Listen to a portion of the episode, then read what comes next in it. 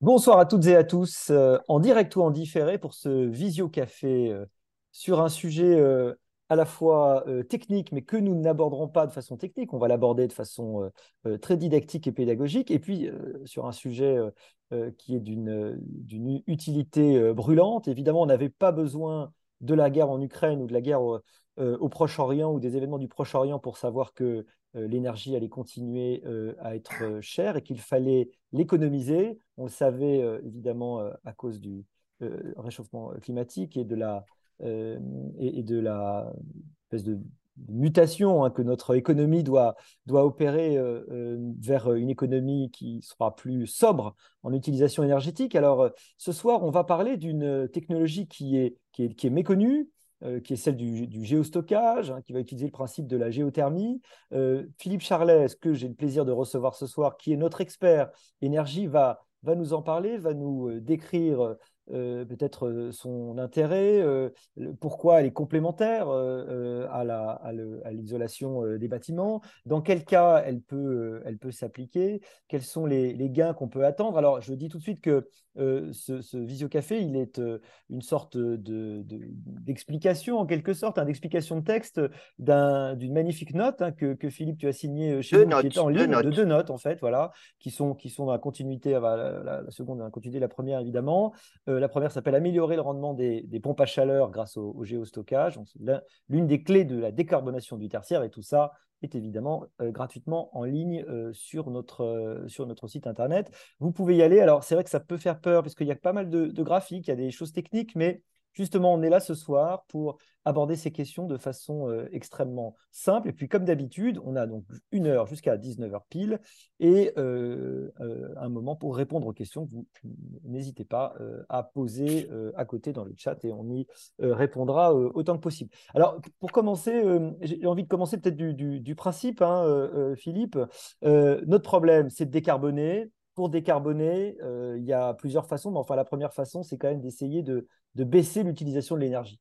Comment on utilise moins d'énergie, sachant que parmi toutes les utilisations, il y en a une qui est importante, c'est les bâtiments.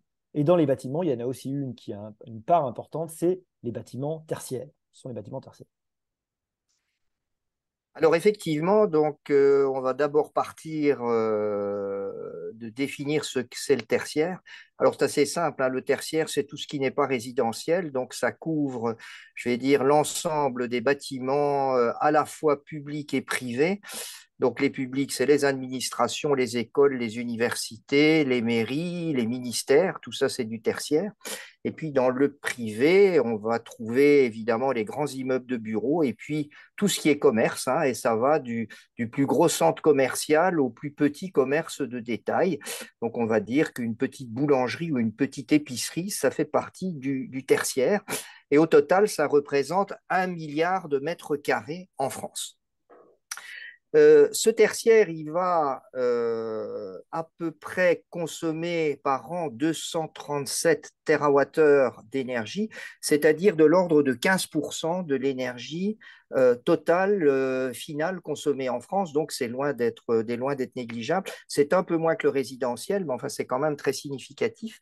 En revanche, ça n'est que 24 millions de tonnes de CO2, c'est-à-dire ça ne représente que, enfin, ça représente quand même, mais c'est 7% des émissions, 15% de l'énergie et 7% des émissions, tout simplement parce que l'habitat comparé au transport, par exemple, est déjà largement décarboné, électrifié. On a du chauffage électrique déjà par convecteur, on a euh, de l'électricité d'éclairage, on a tout ce qui est électroménager, etc. Toute cette énergie est déjà de l'électricité. Et on a évidemment, il faudrait, il faut le rappeler en France, la chance d'avoir une électricité comparée, par exemple, à notre voisin allemand, qui est déjà décarboné à 90%, 75% hein, euh, de nucléaire, 10% d'hydroélectricité et 5% de, de renouvelables et donc ce qui signifie que ça reste assez, euh, assez raisonnable au point de vue, au point de vue émission. Alors il y a néanmoins encore l'utilisation, euh, pardon Philippe, donc du tertiaire, c'est de la chaleur, euh, production de chaleur et, de l'eau chaude. Alors c'est 80% de chaleur, sachant que la chaleur, c'est de l'eau chaude, surtout du chauffage. D'abord du chauffage pour 70%, 10% d'eau chaude, et puis à peu près 5% pour tout ce qui est cuisson des aliments. Il faut rappeler qu'en France, alors tertiaire plus résidentiel, il y a encore 12 millions de plaques de cuisson au gaz. Euh, tout n'est pas électrifié, euh, tout n'est pas électrifié loin de là. Il y a dans le tertiaire deux chiffres intéressants à dire d'un point de vue de ce que j'appellerais cette ligne de référence hein, pour faire un petit peu le, point de départ de la décarbonation, parce que pour décarboner, il faut bien partir d'un point. C'est tout d'abord euh, on va dire, l'état de performance énergétique du tertiaire. Et là, c'est un tiers, un tiers, un tiers. Donc, tout le monde connaît hein, les coefficients de A à G. Euh, en A, on a des, disons, un habitat extrêmement bien isolé et peu gourmand en énergie. Et EFG, on passe dans ce qu'on appelle la catégorie des passoires énergétiques. Et donc, globalement, c'est un tiers, un tiers, un tiers. On a un tiers de EFG, un tiers de D et un tiers de ABC. Et il y a un deuxième chiffre intéressant, et puis on passera à la, décarbonation, c'est la notion de TOE, que j'appelle donc le taux d'occupation énergétique, un, un point extrêmement important. Donc le taux d'occupation énergétique, c'est la durée de l'année pendant laquelle la surface est énergétisée. Donc elle est chauffée, elle est éclairée euh, à peu près en, moyenne d'occupation normale, on va dire. Et ce qui est surprenant, c'est que dans le tertiaire, alors que le taux d'occupation est compris entre 20 et 40% par exemple, un bureau, on ne va l'occuper que 25% du temps, c'est 8 heures par jour durant 220 euh, jours par an au maximum, ça fait à peu près 20 à 25% du temps. Si c'est un restaurant, c'est un petit peu plus, on va monter à à, 40%, eh bien, euh, le TOE, le taux d'occupation, il est de 84%. Donc, c'est-à-dire que globalement, 64% du temps, le tertiaire est énergétisé pour rien. Alors, ça traduit euh, du chauffage qu'on ne coupe pas la nuit, ça traduit euh, l'éclairage des tours à la défense qui restent allumés toute la nuit, etc. Et donc, la réduction de ce TO, on va le voir, est un point assez crucial et assez simple à mettre en œuvre pour décarboner le tertiaire. Ça, c'est le premier, le, premier levier, peut-être le plus immédiat, donc tu vas nous reparler rapidement après. absolument. Euh, le deuxième, c'est l'isolation thermique, on en reparlera. Et le troisième, c'est ce que j'appellerais le changement d'équipement. Donc, c'est-à-dire que si on on veut arriver à une décarbonation totale, on ne peut pas se contenter d'isoler. Il faut bien évidemment remplacer les équipements thermiques qui sont essentiellement aujourd'hui des chaudières à gaz et aussi des chaudières au fioul. Il y a encore 12% à peu près de, chaudières, au, fioul qui, même si elles sont, les, neuves sont interdites, mais les anciennes qui sont toujours en service continuent à être, euh, à être utilisées. On n'a pas une obligation, on ne peut pas remplacer une chaudière au fioul ancienne par une chaudière au fioul neuve, mais les chaudières anciennes, et il y en a encore beaucoup, continuent à, continuent à, continuent à exister. Donc, trois leviers, baisser le TOE, isoler l'habitat mhm. et troisièmement, euh, remplacer les équipements. Alors, on va peut-être passer rapidement sur la première, parce que tu dis effectivement qu'il y a des choses à mettre en place, on imagine bien, pour baisser le taux d'occupation. Et après, j'aimerais bien que tu me parles un peu des, limites euh, de l'isolation. Alors, évidemment. D'abord, baisser le TOE, c'est facile. Il y a deux leviers pour ça. Hein. Normalement, un levier devrait suffire, c'est le comportement. C'est-à-dire que si euh, chacun éteint avant de partir, si hmm. on ne laisse pas la, la, climatisation euh, tourner, euh, si on ne met pas le chauffage toute la nuit et qu'on le déclenche uniquement, par exemple, pendant les heures de bureau, ben ça, ça marche. Et donc, ça, ça, ça coûte rien. Néanmoins, on peut céder du, de ce qu'on va appeler de la domotique, hein, ce qui n'est pas extrêmement, euh, extrêmement coûteux. Euh, donc, c'est-à-dire, euh, on a toute la technologie aujourd'hui, des détecteurs de présence pour éteindre, une régulation du chauffage et une régulation, donc chauffage en hiver, climatisation, climatisation en, été. moi, je suis toujours étonné hein, dans, les, dans les tours, puisque je travaille dans, dans une tour bien célèbre à la Défense, bah, c'est de voir que, par exemple, l'été, il est impossible de réduire la climatisation on se retrouve avec des bureaux à, 14 ou 15 degrés qu'on est obligé de chauffer avec une chaufferette. On sent qu'il y a vraiment beaucoup de progrès à faire et tout ça à relativement moindre coût, à 10-20 euros le mètre carré absolument au, maximum. Et donc la baisse du TOE permettrait d'économiser dans, l'ensemble de l'habitant en France environ euh, de l'ordre de 100 TWh. Donc, c'est quand même beaucoup, hein, 100 TWh, quand on sait qu'on en consomme 237 dans le, dans, le, dans le tertiaire. Et pour le tertiaire, c'est probablement entre 50 et 70, un peu bien moins dans le résidentiel, parce qu'en fait, dans le résidentiel, il est occupé à 60% et pratiquement énergétisé à 60%. Mmh. Ce qui veut dire que les gens font très attention, gâchis, simplement parce qu'ils payent la facture, que dans le tertiaire, où finalement, euh, personne ne sait qui paye la facture et donc on fait beaucoup moins attention. Donc il y a ce premier levier incontestable, très facile à mettre en œuvre et dont peu de gens parlent hein, finalement. Oui. On, on, a fait des, conseils, je me souviens de, de comportements euh, où on craignait que l'hiver soit un peu dur. Alors maintenant, parlons de, l'isolation, parce qu'en fait, c'est ce sur quoi aujourd'hui on a euh, le, plus grand plus grande importance d'intérêt, hein, l'intérêt médiatique la plus forte. On a l'impression qu'il n'y a que ça, en fait, comme levier, en vrai. Hein. Ah, euh, l'isolation, euh, c'est intéressant que tu nous parles de, de, ses mérites et, de et, probablement de ses limites, justement, évidemment, parce qu'on en a déjà un peu parlé. Alors l'isolation, je vais dire que c'est un peu comme le marathon, c'est le dernier kilomètre qui est le plus coûteux et le, le plus dur. Donc c'est-à-dire que quand on en va partir d'une passoire énergétique EFG, donc c'est-à-dire elle fuit partout, et avec des investissements finalement, euh, enfin qui peuvent être importants, mais qui sont quand même relativement raisonnables, on va dire. Donc, euh, isoler les combles, euh, isoler les fenêtres, très important. Vous savez, une, des, fenêtres qui fuient partout, il suffit de mettre un petit peu un, joint thermique euh, qu'on va acheter euh, chez, chez, chez, pas chez Decathlon, chez, Brico, ou chez Conforama. on le met et puis on améliore considérablement le, le comment dirais-je, le, le, rendement thermique de, pour, un coût absolument, pour un coût absolument ridicule. Et par contre, quand on commence à monter en gamme, donc on, veut, on voudrait faire passer une passoire énergétique de EFG en ABC, alors là, par contre, ça commence à coûter extrêmement cher, tout simplement parce que quand ces vieux immeubles ont été construits, ils n'étaient pas construits pour avoir des performances énergétiques ABC mmh qu'on trouve évidemment dans les nouveaux bâtiments construits aujourd'hui. C'est d'ailleurs une obligation. Hein, le règlement thermique de 2012 impose les catégories ABC.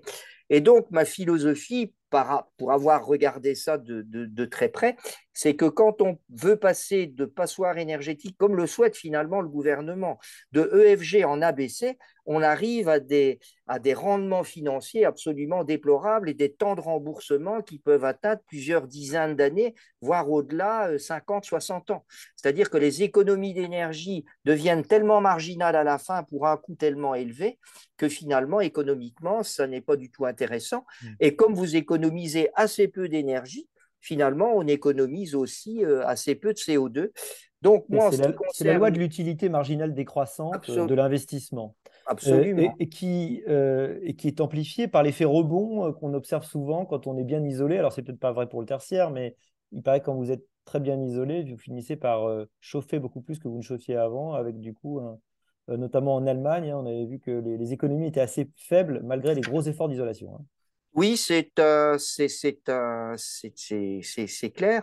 Euh, alors le rapport Pisani-Ferry qui, qui, veut pousser l'isolation très vite et très, et, très poussé pour mmh. satisfaire les 55%, on avait, on avait assisté, si je me rappelle bien, à la, présentation à la Société d'économie politique, on arrive à des coûts au, au, à la tonne de CO2 décarboné qui sont absolument affolants. On dépasse les 1000 euros la tonne décarbonée tellement finalement à la fin, on, paye, on paye, on paye, et puis euh, les économies deviennent, deviennent complètement marginales. Donc, ce qui veut dire que ma philosophie, c'est de dire, oui, il faut isoler parce qu'on ne va pas pouvoir remplacer des équipements neufs dans quelque chose qui fuit partout, ça, ce n'est pas raisonnable.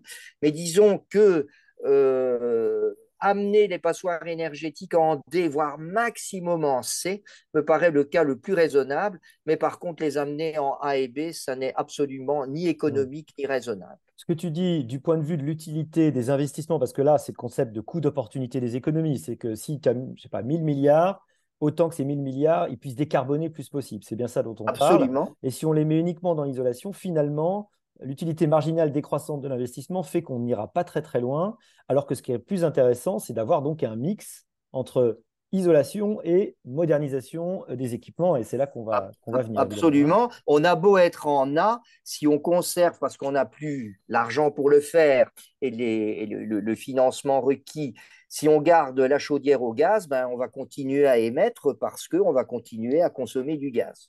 Donc, je une de tes hypothèses importantes, je trouve que c'est important qu'on le dise à ce moment-là, c'est que d'ici 2050, même si on développe énormément de nucléaire et de renouvelables, il n'y a pas d'apparence qu'on arrive à se passer totalement de gaz. Hein. C'est ça ce que ah, tu, ça, dans tes prévisions.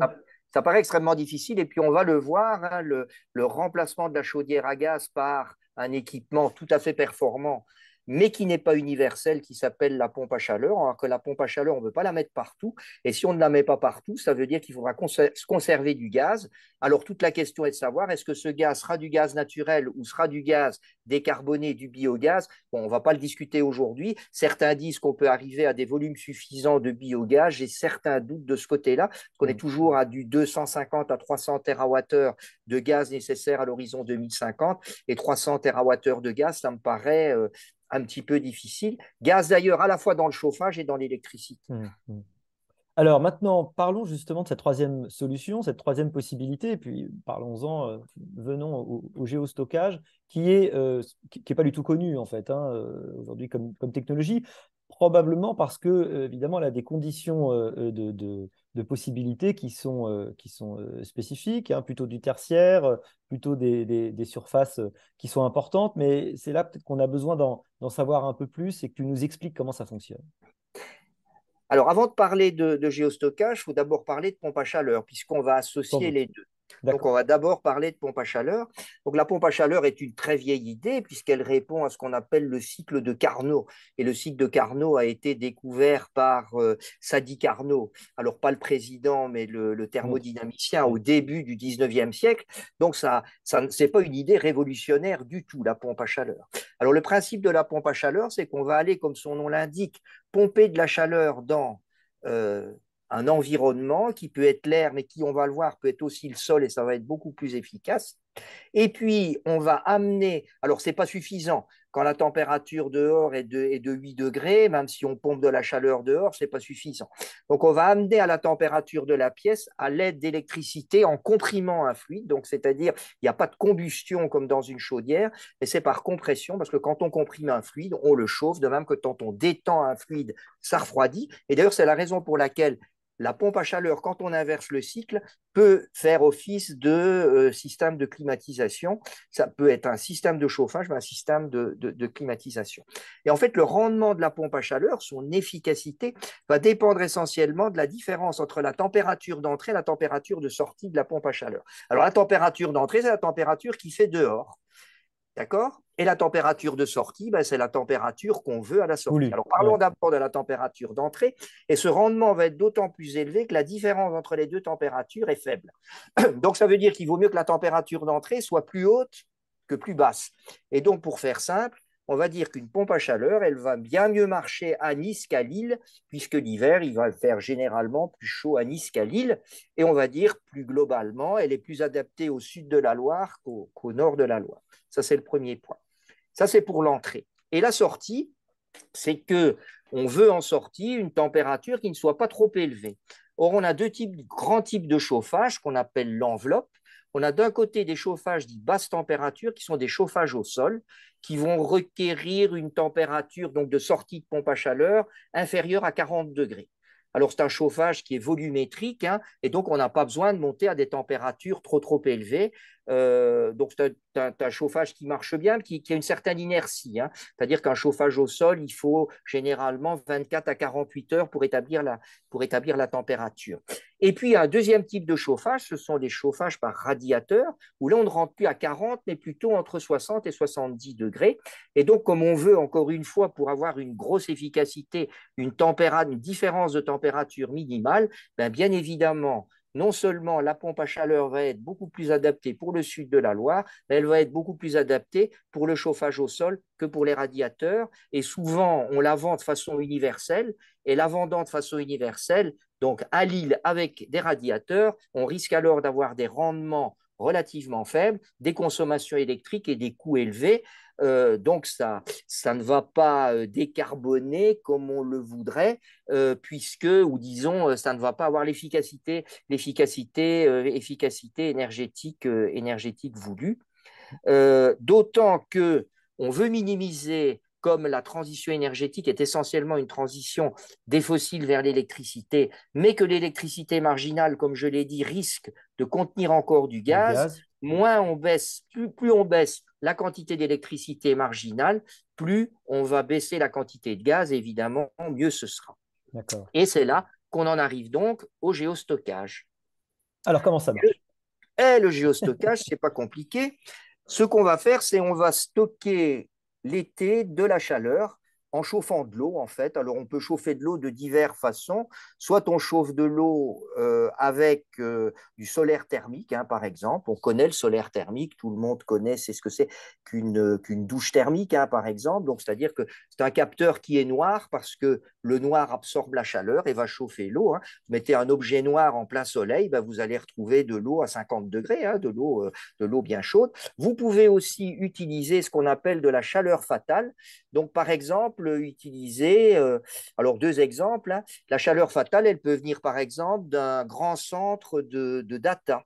Les centres de data dégagent beaucoup de chaleur, cette chaleur, elle est perdue. On peut très bien récupérer la chaleur de refroidissement nécessaire des grands centres, euh, des grands data centers pour chauffer de l'eau et la stocker dans le sol. Et puis, on pourrait aussi récupérer euh, la chaleur fatale des, des, réacteurs nucléaires, une quantité absolument faramineuse de, chaleur perdue dans la rivière et dans l'atmosphère quand on refroidit le, réacteur nucléaire.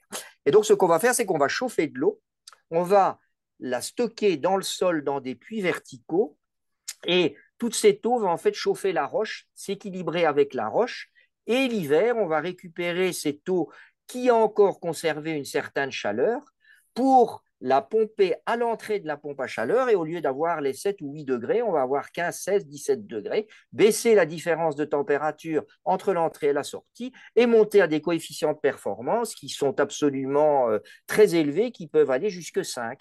Donc, c'est-à-dire qu'on va fournir 5 fois plus de chaleur qu'on consomme d'électricité dans la, dans la pompe à chaleur. Euh, et donc, voilà l'efficacité d'un système qui finalement est assez simple dans son concept. On, on comprend très très bien, euh, la Terre est utilisée comme un thermos. Comme un thermos, absolument. Euh, donc concrètement, c'est des trucs qui vont dans le sol. Euh, en vrai, j'imagine que c'est assez complexe. C'est jusqu'à quelle profondeur environ euh, Alors là, ce ne sont pas nécessairement parce qu'on va pas, on va pas chercher la chaleur dans le sol. On va chercher la chaleur en surface et on la stocke. Donc, ce qui veut dire qu'on n'est pas obligé de descendre à des, à des profondeurs de plusieurs centaines de mètres, comme quand on fait ce qu'on va dire la géométrie de la géothermie, géothermie bien sûr. naturelle, où on va chercher la chaleur dans le sol. Ça, il ne faut pas confondre avec les géothermies, parce que c'est pas tout à fait la même idée. Alors, c'est une forme de géothermie, mais la chaleur, on ne va pas la chercher dans le sol, on va bien la chercher dans l'air l'été pour la stocker euh, dans le sol, euh, dans le sol Alors, bien sûr, après ton rendement de la, absolument, de la pompe à chaleur. Alors, bien sûr, il y a derrière des euh, des investissements qui sont quand même assez importants, puisqu'il faut forer cette série de puits qu'on va forer sur 10, euh, 20 mètres de profondeur. C'est pas très profond. En fait, on en, on en quand même une certaine quantité pour pouvoir stocker un volume suffisant, euh, un volume suffisant d'eau, hein, plusieurs, plusieurs, plusieurs dizaines ou plusieurs centaines de mètres cubes, ce qui veut dire qu'il y a cet investissement à faire. Et donc, cet investissement qui est qui va à peu près doubler le prix de la pompe à chaleur. Une pompe à chaleur aujourd'hui, ça vaut entre 80 et 100 euros le mètre carré énergétisé. Ici, on va doubler, on va, on va disons que le, stockage, on est de l'ordre de 70 euros par mètre carré. Donc le total, on va passer de 80 plus 70 à 150, 150 euros le mètre carré. Et donc, on va dire que ce système, n'est pas adapté à la maison individuelle et c'est pour ça qu'il est bien adapté au tertiaire avec des, je vais dire, des bâtiments suffisamment gros. Alors, il pourrait être adapté quand même dans le résidentiel, si on a par exemple des résidences ou des groupes de résidences relativement importants. Mais enfin, on ne va pas faire ça sur une maison individuelle, ça coûterait trop cher. Et en plus, on stockerait finalement trop de chaleur par rapport aux besoins de la maison, de la maison, euh, de la maison individuelle. Et donc, c'est pour ça que sur le million dans le projet que nous avons fait au Mm. sein de Sapiens, sur la, on va dire les, le milliard de mètres carrés euh, tertiaires, euh, on a considéré qu'un tiers à peu près était applicable au, euh, au, euh, au géostockage. Géostockage. Donc, Mm. euh, on a à peu près pris euh, 300 millions euh, Oui. de mètres carrés. Sur le milliard de mètres carrés dont tu parlais. sur le Voilà. milliard de mètres carrés. Donc là-dedans, ben, ça peut couvrir, euh, je vous dis, euh, des écoles, des universités, des grands bâtiments, un groupe de ministères. On peut imaginer faire ça, grouper par exemple Beauvau et l'Élysée et, et faire ça. Euh, on Ça veut dire qu'on peut le faire facilement en, en- en ville. Euh, alors, je sais que Paris est pleine de oui. c'est pas si simple. hein. Ça, ça peut être plus Si, facile dans ça les peut- endroits ça ça hein. peut, ça peut se faire parce que finalement, alors il y a, bon, il y a, il y a des travaux d'infrastructure à faire, mais après, on peut très bien, euh, on, on remet le, on remet le site en état. Il y a pratiquement, euh, il y a un tuyau qui sort du géostockage et c'est tout. Et puis, pas- euh, compliqué. il faut ouais, d'accord. casser, il faut évidemment gratter un peu les pelouses, etc. Et puis après, on peut refaire des espaces verts au-dessus. Ça pose Mm. absolument, ça pose absolument aucun problème. Donc, ça ne nuit absolument pas à, à- à- à l'environnement. Alors, il y a une question qui est celle-là du retour sur investissement, et on a fait quelques, peut-être fait quelques projections euh, Oui, euh, en fonction de certains euh, niveaux, évidemment, de, euh, de- d'actualisation. Et puis, il y a l'autre question, c'est la rapidité aussi de la réalisation des travaux, qui, qui- qui est intéressante par rapport à, évidemment, à, à l'isolation, dont on sait qu'aujourd'hui, elle, elle a quelques goulots d'étranglement. Alors, dans le premier projet, donc c'est-à-dire décarboner le tertiaire sans, euh, sans géostockage, j'avais fait trois scénarios. Un scénario seulement avec le TOE, le scénario avec le TOE, le remplacement d'équipements et, comme je l'ai dit, une isolation raisonnable. Et puis un troisième avec une isolation en ABC. On le scénario 1, le scénario 3. On va prendre uniquement le scénario 2. D'accord. Et donc, le scénario 2, en fait, euh, quand on calcule la, la- la valeur actualisée nette, on arrive à à peu près un retour sur investissement en une douzaine d'années. Alors qu'au contraire, si on passait en ABC, on est à 50 ans, c'est absolument euh, rédhibitoire. Et tu, tu Euh, parles aussi d'aides européennes hein, qui existent déjà, qui sont mises en place, c'est ça? Alors, il y a, il y a- on a considéré dedans les aides qui facilitent effectivement Ouais, le, qui existent déjà, le, d'ores et déjà. le- le- le- le retour sur, euh, sur, sur investissement. Mm. Euh, donc, on arrive, on retient 12 ans quand on ne met pas de, de, de géostockage. géostockage. Voilà. Mm. Euh, et on arrive, si je me souviens bien, à peu près, il faut que j'avais le, j'avais ici. Euh, On était à voilà. moins de 10, non? On Ou- avait une, on avait une vanne euh, sans géostockage pour les 300 millions de, euh, de pour la surface de mètres 300 carrés. millions, d'environ euh, une vanne positive de 20 milliards d'euros en 2050. Et par contre, si on fait le géostockage, alors comme on investit plus, le retour sur investissement est un peu plus long, il est de 8 ans supplémentaires, donc c'est-à-dire que la vanne devient positive, la vanne devient positive en euh, 2000, euh, elle devient positive en 2000, euh, 38, non? Non, c'est pas ça? 38, c'est ça. 38, ouais. Mais par contre, mais par contre euh, la vanne 2050, on a 60 milliards d'euros de, de vannes, donc on est nettement supérieur. Donc c'est-à-dire qu'il faut patienter un peu plus, ce qui est logique, puisqu'au Mm. lieu d'investir 80 euros au mètre carré, on investit 150. Il faut donc attendre un peu plus pour se, pour se rembourser. On a pris un taux de- d'actualisation de 4%, ici, Mhm. ce qui paraît, euh, ce qui paraît tout à fait raisonnable. Raisonnable. Euh, mais par contre, euh, effectivement, donc on a, euh, on a une vingtaine d'années de retour sur investissement. Par contre, euh, la vanne euh, 2000, euh, euh, 50. 2050, alors elle est, elle est beaucoup plus verticale. Et si on prolonge 2060-2070, là, ça devient extrêmement euh, juteux, je vais dire, sur le plan économique, parce Mm. qu'en fait, euh, ben, je veux dire, on consomme de moins en moins d'électricité. On, on gagne quand même 21 TWh d'électricité Ouais. par an, une électricité dont on sait que le prix va inévitablement augmenter avec le temps, euh, et en plus cette d'électricité non gazière, Or, on sait que l'électricité gazière, la France ne produit pas de gaz, l'Europe ne produit de moins en moins de gaz et en produira probablement de moins en moins dans le futur. Et donc, ça veut dire que non seulement c'est un facteur économique très rentable, mais en plus, ça nous donne davantage de, euh, je vais dire, d'indépendance énergétique, euh, puisque l'électricité, notamment fabriquée au nucléaire ou l'air renouvelable, euh, et non pas au gaz, c'est bien plus de, c'est bien plus de, d'autonomie énergétique. Et en plus, quand on connaît la volatilité du gaz et l'impact que ça a sur l'électricité, hein, on sait tout le problème des deux ou trois dernières années, en ce sens que c'est le prix du gaz qui est la source marginale et qui fait le prix de l'électricité. Donc, euh, on est un peu gagnant, gagnant sur, sur toute la ligne. Mm. Donc, le géostockage est effectivement, il ne peut pas, comme la pompe à chaleur, s'appliquer partout, mais par contre, euh, là où il peut s'appliquer, il est tout à fait conseillable. Mm. Alors, il y avait ta deuxième question, c'était concernant, les, concernant les délais. Les délais, oui. Alors, ce sont des travaux qui sont assez rapides, hein, parce que finalement, un, puits de 20 mètres euh, en surface, ça se, fait en, ça se fait en un jour. Après, il y a quand même des travaux d'infrastructure. Euh, euh, bon, il y a quand même une certaine, il y a disons du, génie civil. Hein. Quand on fait du forage, il y a du génie civil qui est, assez. Il faut aller chercher la chaleur aussi. Donc, euh, euh, évidemment, euh, que ce soit de la chaleur fatale ou bien de la chaleur par, par capteur solaire, il y a des investissements de ce côté-là, de ce côté-là à faire. Ça va prendre un, petit peu de surface. Mais on va prendre l'exemple d'un gros centre commercial en dehors d'une ville, par exemple. C'est un projet à échéance de 2-3 ans.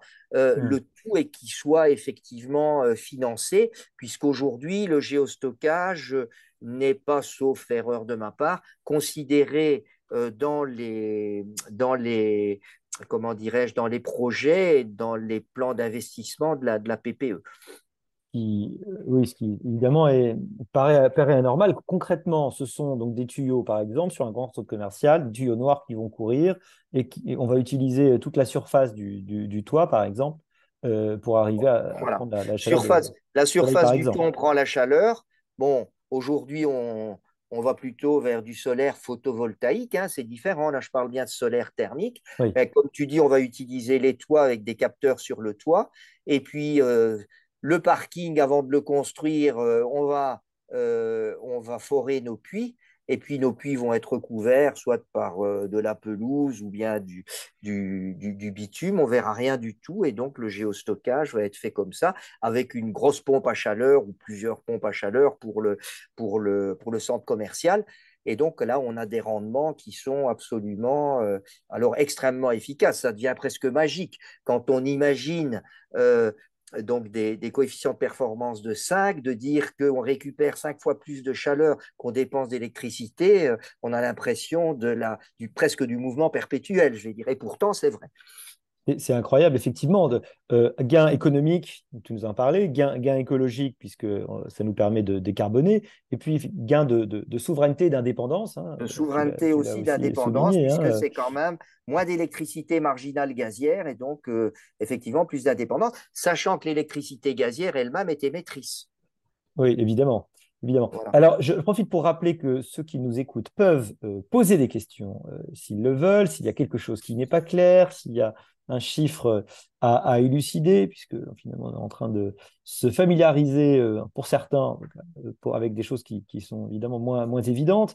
Euh, on pourrait dire, pour le, comparer à l'isolation, que on, voit aujourd'hui que l'isolation est face à des problèmes de, main-d'œuvre, des goulets d'étranglement assez importants dans le temps de réalisation, et puis, euh, l'efficacité marginale décroissante dont, tu, nous as, tu nous as parlé. Euh, il est évident qu'aujourd'hui, ce sera intéressant d'attirer un peu plus l'attention euh, sur ces nouvelles technologies, qui sont les technologies donc complémentaires, évidemment, qui ne sont pas en, remplacement de modernisation de, de, de l'isolation, mais qui sont complémentaires et, et, probablement extrêmement, extrêmement efficaces d'après, évidemment, toutes les projections.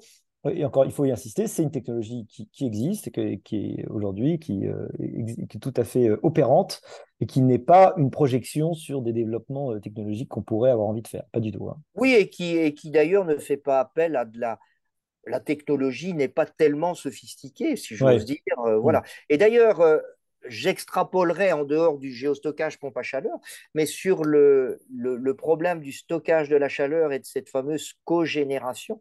Donc, c'est-à-dire de savoir que quand on fabrique de l'électricité, on perd énormément de chaleur. Euh, les 450 TWh de nucléaire en France, on multiplie par 3 pour avoir la chaleur perdue. Donc, on perd en chaleur avec le nucléaire français 900 TWh et la consommation totale d'énergie en France, c'est 1650. Donc, vous vous rendez compte de l'apport que pourrait avoir cette cogénération, euh, à la fois euh, sur le plan euh, du tertiaire, mais aussi sur la chaleur. Il y a beaucoup de chaleur, pas seulement consommée dans, le bâti, mais aussi dans l'industrie. On veut réindustrialiser la France, on veut réindustrialiser la France, puis on dit oui, industrialiser c'est bien, mais on veut réindustrialiser sans énergie, et ça je vous dis tout de suite, c'est pas possible. Et donc ça signifie que cette chaleur perdue, il faudrait la récupérer. Et donc, euh, par exemple, j'extrapole et je dépasse un petit peu le, le, débat du stockage, mais autour, par exemple, des nouvelles centrales nucléaires, les futures EPR, on pourrait imaginer euh, la construction de, de zoning industriels qui récupèrent pratiquement toute leur énergie de l'énergie fatale perdue par le, mmh. la, la, la, centrale nucléaire. Euh, il y a un certain nombre de, de, de pays qui font ce qu'on appelle hein, la cogénération. Donc, cogénération, ça veut dire qu'on génère en, en même temps de l'électricité et de la chaleur et cette chaleur, en fait, aujourd'hui, on ne la récupère pas, elle est perdue. Bon Dieu, utilisons-la, euh, notamment si on veut, si on veut, si on veut réindustrialiser. Le gros problème, c'est que les centrales nucléaires, généralement, elles sont en vaste campagne. On a besoin de, euh, de chaleur plutôt ici euh, dans les villes. Les centres commerciaux sont.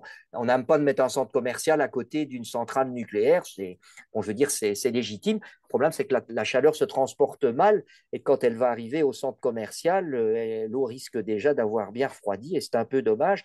Alors, il faut des calorifugations qui sont très sophistiquées et qui deviennent extrêmement coûteuse. Bien sûr. Alors, on va passer aux questions. Il y en a quelques-unes très intéressantes. Euh, une première, est-ce qu'il existe des exemples en France de bâtiments équipés avec pompe à chaleur plus géostockage concret, déjà en service, et donc avec un retour d'expérience? C'est ça qui euh, nous intéresse. Alors, bonjour François, je vois que tu es le premier à avoir posé une question, François Henniman.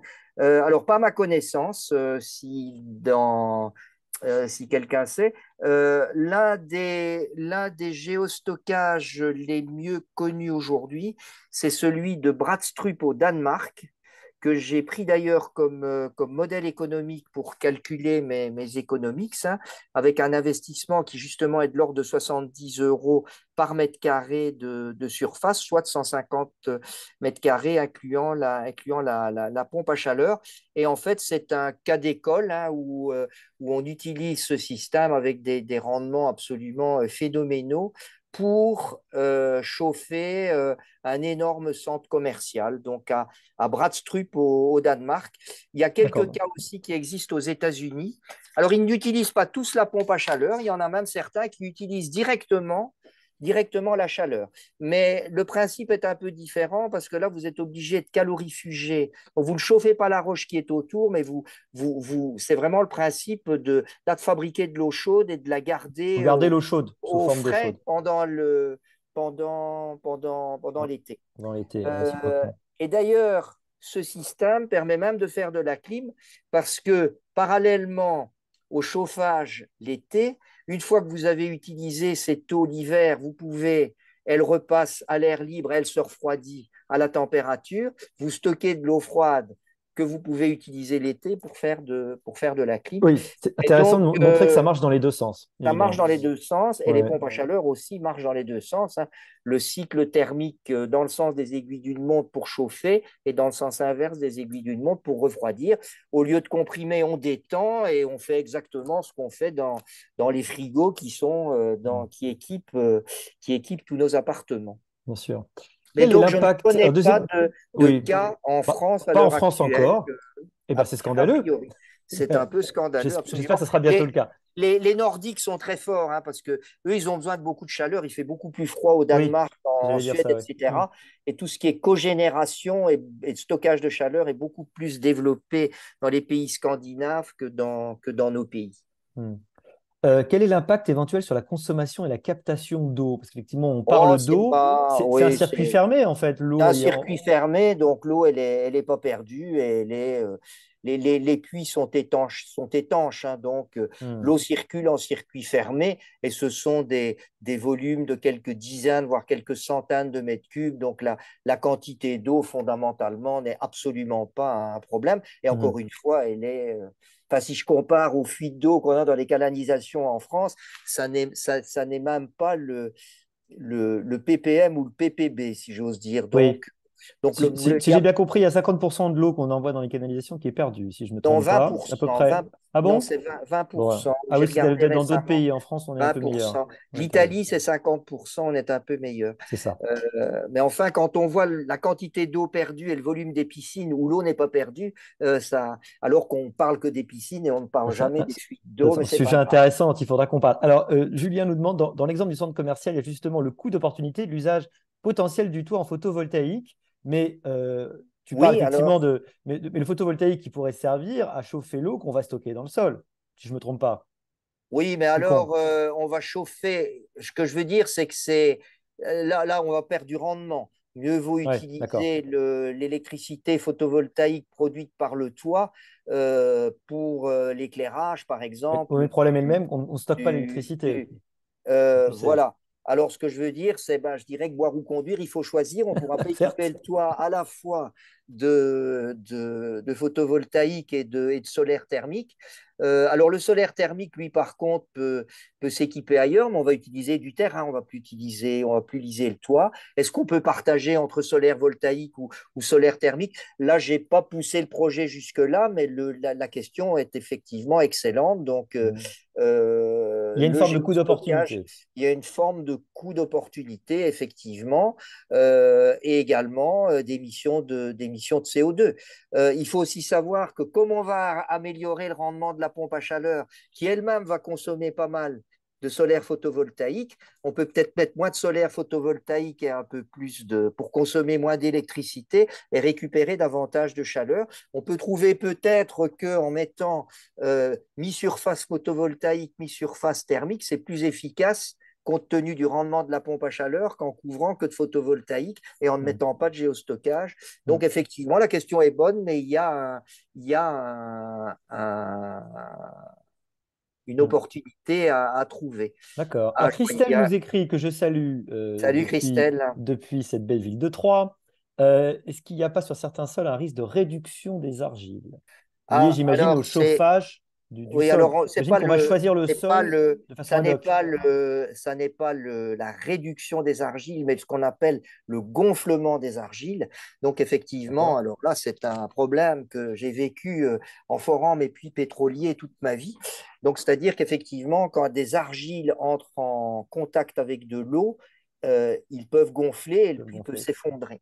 Hmm. Euh, ici, ça n'est pas le cas parce que bien évidemment, euh, le puits, il est couvert généralement, il- on ne le laisse pas dans ce qu'on appelle en trou ouvert. Donc, c'est-à-dire, on va forer, et ça peut être des argiles, hein, c'est vrai.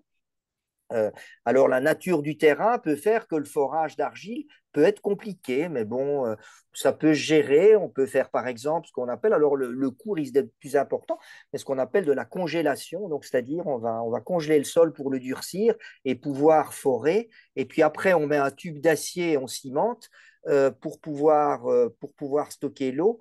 Alors, cela étant, il ne faut pas non plus que le contact entre l'eau et la formation soit, euh, comment dirais-je, que, le forage soit trop isolé, puisqu'on veut, c'est quand même diffuser la chaleur dans la formation tout autour du, du géostockage pour vraiment fabriquer de la chaleur et chauffer, chauffer la roche. Donc, il y a aussi un, compromis à trouver, mais une, une, bonne question. La nature du sol peut être, c'est sûr que si on a un calcaire ou bien des grès bien durs, c'est préférable, à, c'est préférable à des argiles. Donc, les argiles peuvent, peuvent j'y avais pas, j'y avais pas pensé avant que Christelle ne, ne pose la question, mais le, la, nature, la nature du terrain, c'est une excellente question. Ça peut euh, augmenter le coût et, et, complexifier la technologie requise. Mais enfin, le forage. Il y a, y a une étude préalable à faire.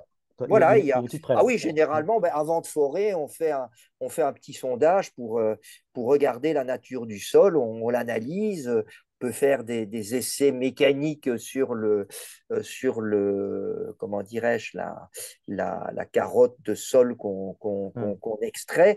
Euh, et donc, si ce sont des argiles, on fera un certain nombre de, tests de mécanique des sols assez, assez classiques. Bon, mais cela étant, c'est un point qui peut être un peu plus compliqué, mais je vais dire, ce n'est pas un point de blocage complet.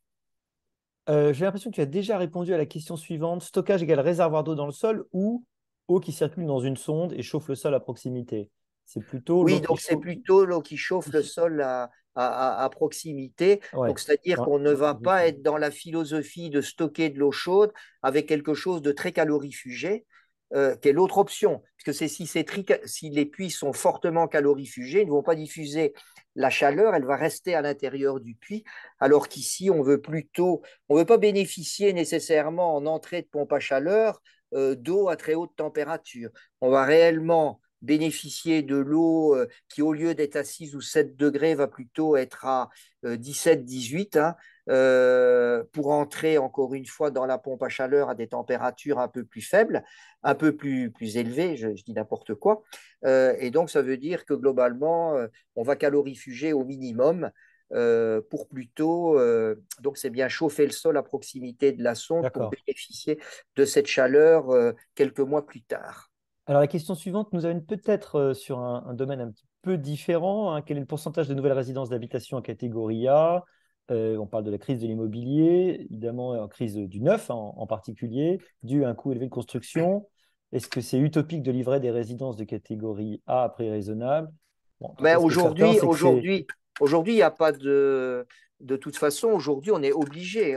la, la, la, RT, 2012 impose de construire euh, euh, à moins de. Alors, je ne sais plus si c'est 100, c'est moins de 50 kWh par, euh, par mètre carré. Donc, on est bien dans du, on est bien dans du, dans du A. Hein.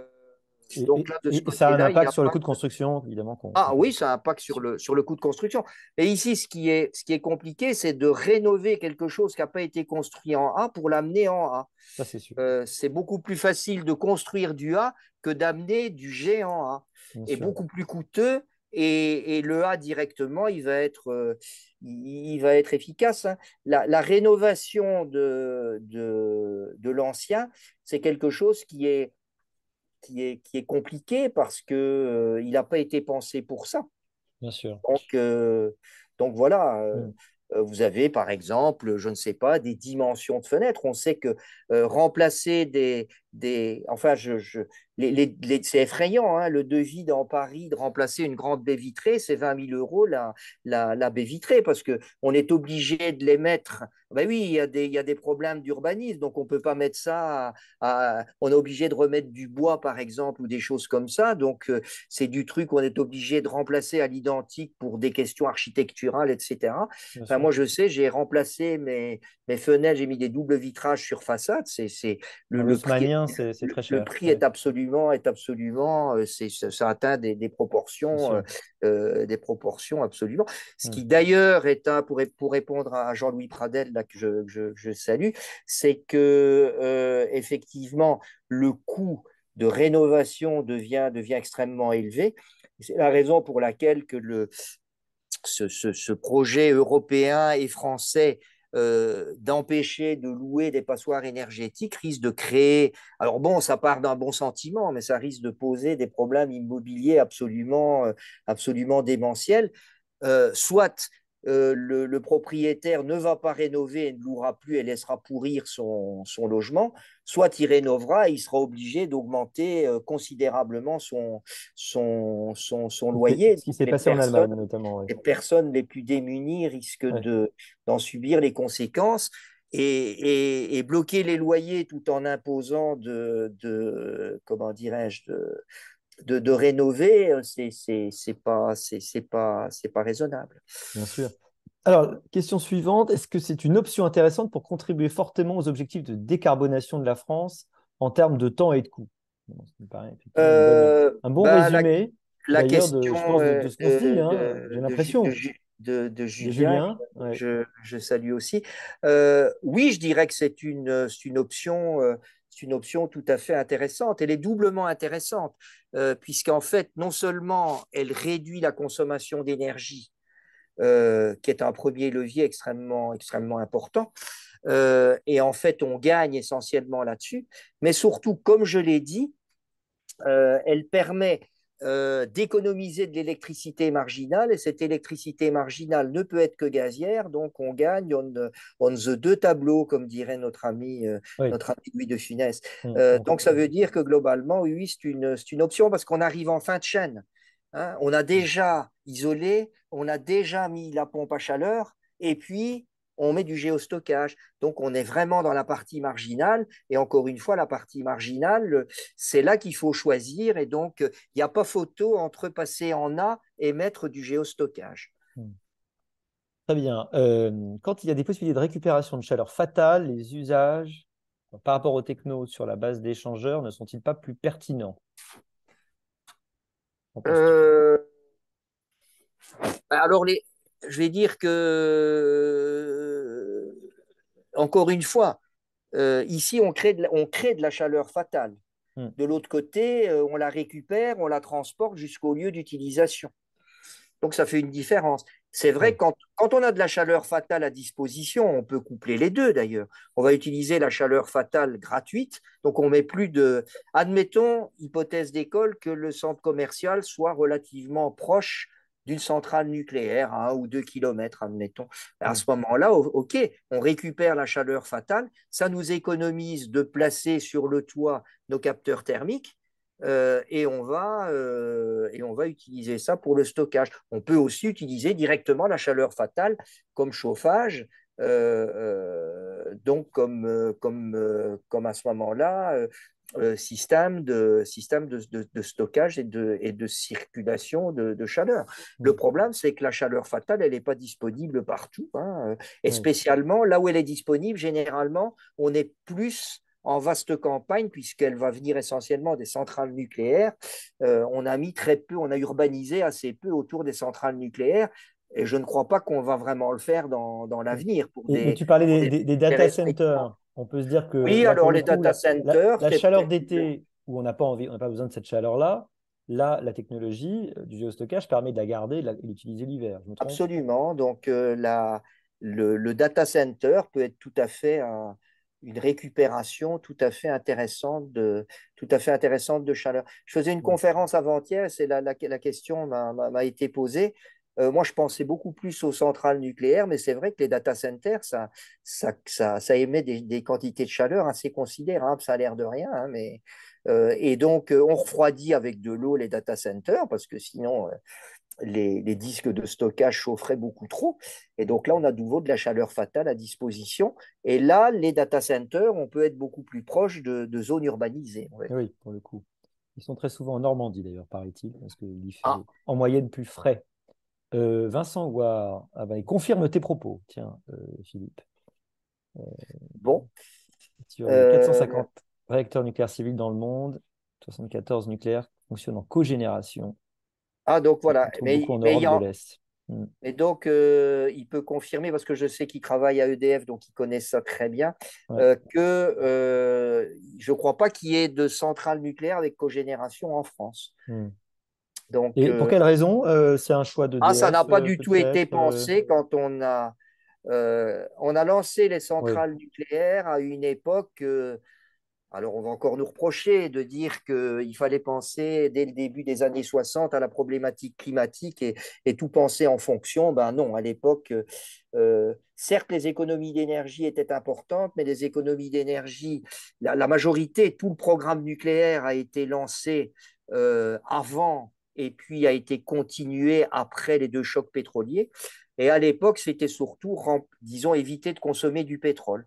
Mmh. Mais par contre, euh, l'efficacité du rendement nucléaire pour arriver à, récupérer, puisque quand on fait de la cogénération, on passe des 33% de, de, rendement d'une centrale nucléaire. Comme on récupère toute la chaleur, on peut monter à 80%. C'est démentiel, hein, comme, euh, comme, mmh. récupération de, de, chaleur. Mais ça n'a pas été pensé. Et c'est simple, hein, pourtant. Il suffit de mettre un, un échangeur de chaleur dans la, dans la, comment dirais dans la centrale nucléaire et puis une ou deux pompes, c'est vraiment très simple comme, comme, comme système. Encore faut-il après, encore une fois, transporter la chaleur et que l'utilisateur de chaleur soit proche de l'utilisateur de, enfin de, la, de, la, de, la, de la centrale en question. Mais il y a effectivement il y a effectivement des pays où c'est beaucoup plus développé et je ne serais pas surpris que dans des pays du Nord où il y a un peu de nucléaire, il y ait beaucoup plus de cogénération. D'accord. une dernière question, puisqu'il nous reste 4 minutes, un peu en forme de conclusion. Quels sont les obstacles aujourd'hui euh, au développement euh, du, du, géostockage? Euh, Est-ce que c'est d'abord l'information, la connaissance Donc je pense qu'effectivement, euh, je dois avouer que moi-même, avant de commencer, euh, avant de commencer cette, euh, cette, cette étude, je connaissais très bien la cogénération, mais, mais pas tellement le, le, géostockage.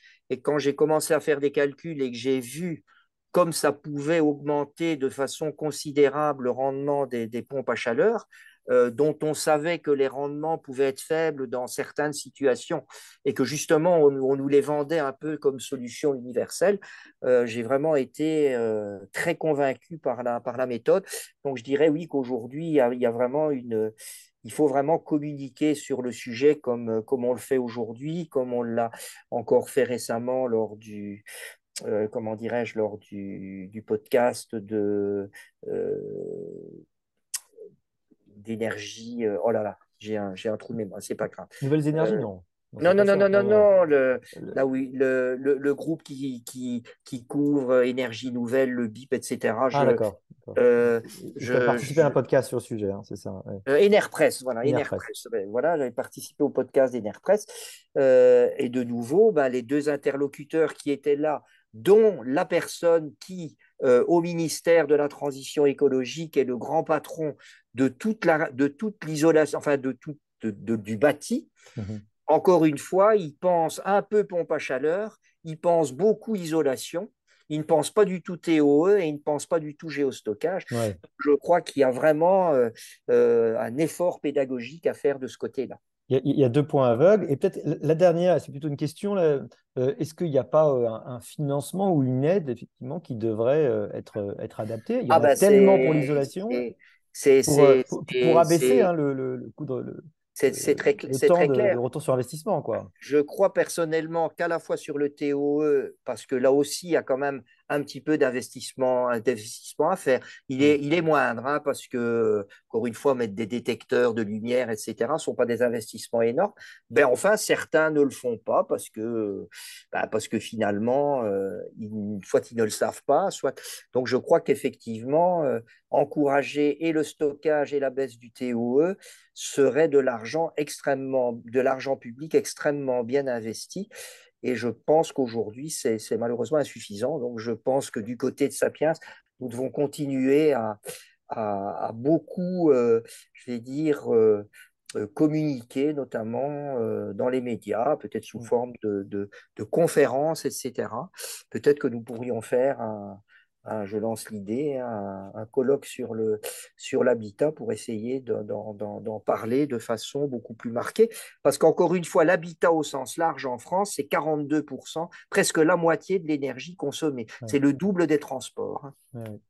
Euh, des dépenses publiques, de l'argent public euh, utilisé de façon beaucoup plus efficace. Voilà euh, une proposition qui fait rêver et ça me permet.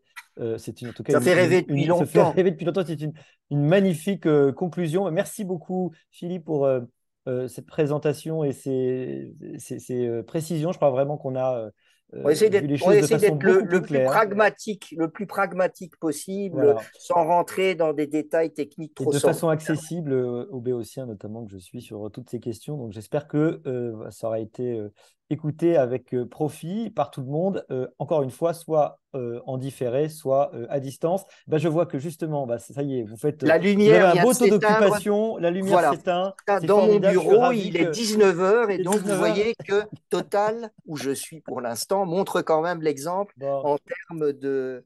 Voilà, je n'ai plus que ma lumière, je vais, je vais m'ouvrir quand même.